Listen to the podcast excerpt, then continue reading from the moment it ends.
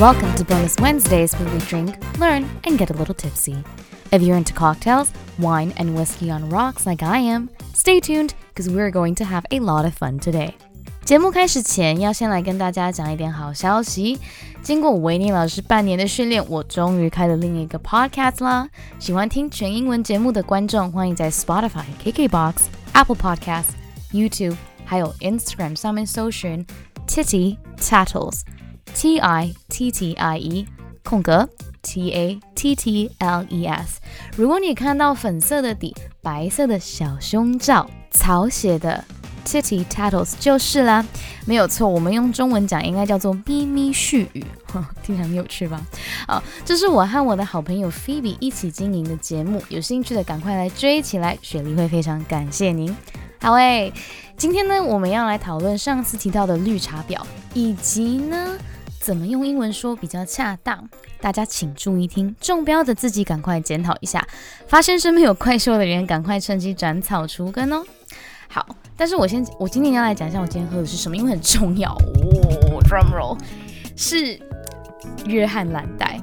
蓝带在英语系国家呢，虽然这个酒名呢是叫做嗯 Johnny Walker Blue Label，但是在口语的情境下，我们会直接说 Blue Label 或者是 Johnny Blue。在此，我要大大感谢送我这瓶酒的朋友。这个生日礼物呢，我等了非常久才开起来喝，真的很喜欢。那 Blue Label 呢，是数一数二有名的调和威士忌 （Blended Whisky）。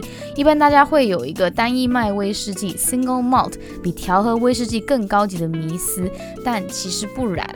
People tend to assume that single malt whisky is fancier than blended whisky.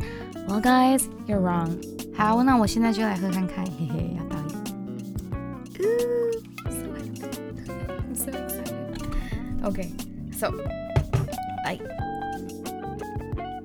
嗯嗯，所以 Blue Label 它对我来说啦，就是它其实蛮顺的，但是它会有一点，不能说完全是泥煤味，是有点熏的味道，不会像平常我喝的那种艾雷岛的那么的熏，但是足以有个性，所以我觉得，我我觉得喝起来是蛮开心的。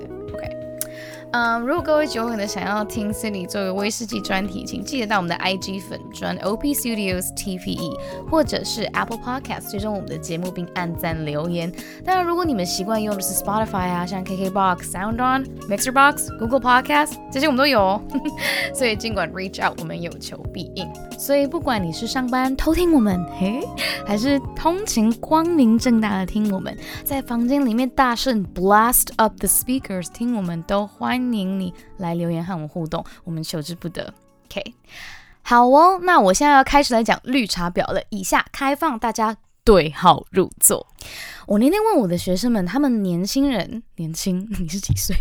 没有，我才二十七岁，可是我学生都小我很多。OK，呃，问年轻人对于绿茶婊的定义是什么？三分钟鸡蛋的结论是一因人而异，而且二。只要是女生不喜欢女生，好像都归类为绿茶婊。So apparently, according to my students, a 绿茶婊 green tea bitch, and I'll explain why I gave a direct translation in a bit. A green tea bitch can differ based on personal preference, or it's just that type of girl that all the other girls secretly dislike. Hmm. So it's very much like a sassy chameleon. 诶，那我们暂且就把绿茶婊归类为变色龙吧。 哇塞，这样听起来好像有点涩涩的。好，等下我正经一点。OK，呃、uh,，Let's cut to the chase uh, here and talk about those women with questionable morals that make girl power and sisterhood something hard to commit to。确实啦，我们常常听到什么新女力啊、姐妹情谊这种标榜女生挺女人的口号。跟你们说，我也是很喜欢喊这种口号的人。但现在问题来啦，这世界上就是有一种生物，叫做那种让女生很讨厌的女生。呃，Hey, don't judge me. I'm a feminist, but when some women don't like to behave like feminists, that's not my problem. 大家听了不要惊讶，是女生的，而且对自己够诚实的，都可能遇过或者听过这种神奇的事物。明明说好要一起抵抗父权，建立女性的安全网，相互扶持，但是她偏偏就是要一意孤行，让你只好把她给放生。All right, back to 绿茶婊 Green Tea Bitch。为什么不直接告诉大家要怎么翻译好呢？其实你会发现这个词，它在短短的几年之内已经有它自己的旅游史。从中国到台湾，其实绿茶婊涵盖到的讨厌鬼们还真的是不少。Green tea bitch? Is that a legit term? Well, to be honest, the meaning behind this word has changed so much since it first started. I don't think we can really attribute a specific word in the English language to explain what it means. So, according to some other women that I talked to, green tea bitch refers to a woman who likes to pretend that she's innocent and sweet, but actually throws shade at that other woman.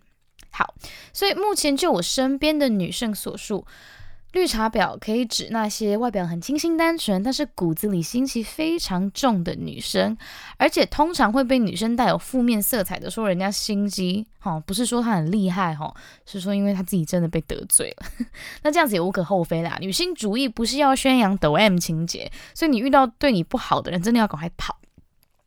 Then there's the type of girl who also looks sweet and innocent on the outside, but tries to seduce uh, your significant other, knowing that you're with him. 再来，有些女生呢，觉得绿茶婊是那种一样表面无害，但是会明目张胆的去勾引别人的男朋友。诶，不是那种不知情的小三哦，是明明是你的朋友哦，或是知道你对方是有家室，但是男人照样抢的女生。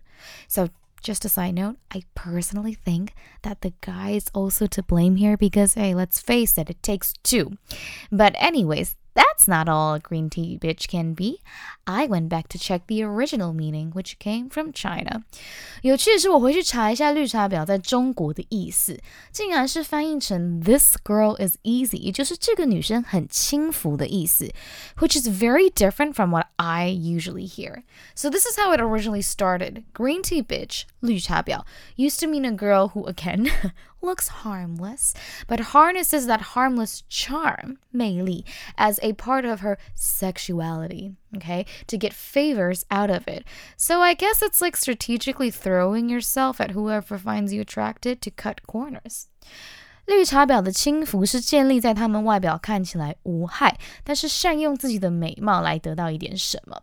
凭良心说啦，我觉得这个时候原本的意思我是蛮不认同的。 我就很少听到男生因为帅很吃香就被人家说是绿茶渣，还是其实有人这样讲，是我自己不知道。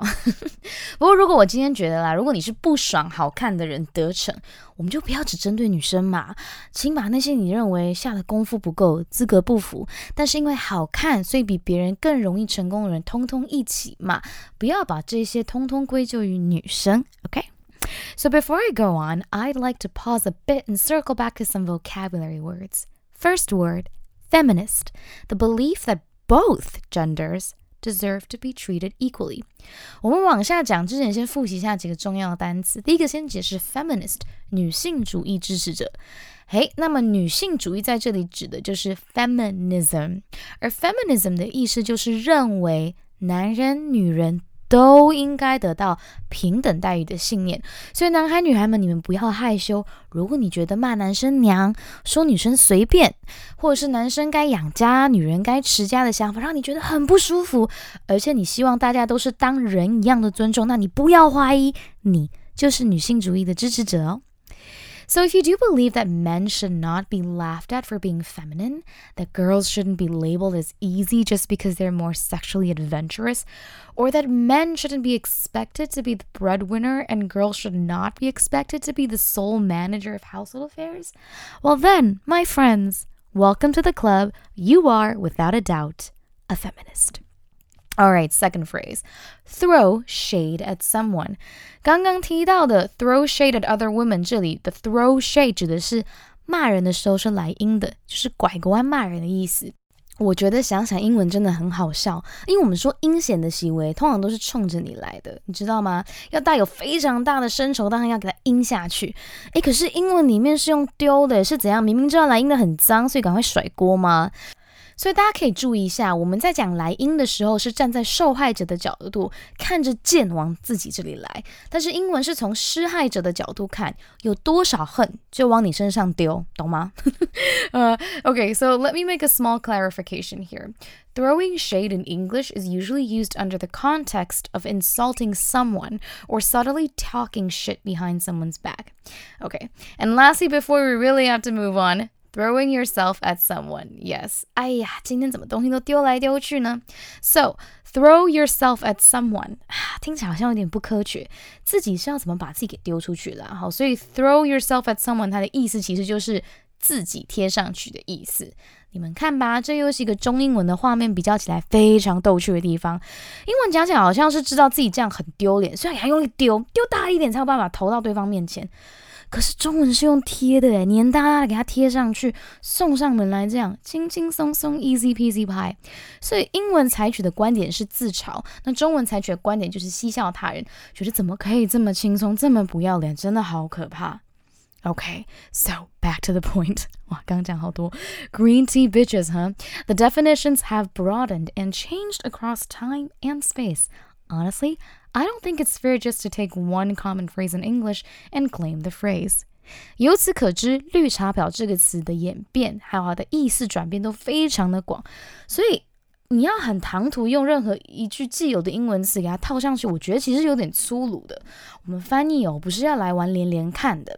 我还记得我大学的时候，翻译老师曾经跟我解释自己为什么要做翻译，他说就是为了要沟通。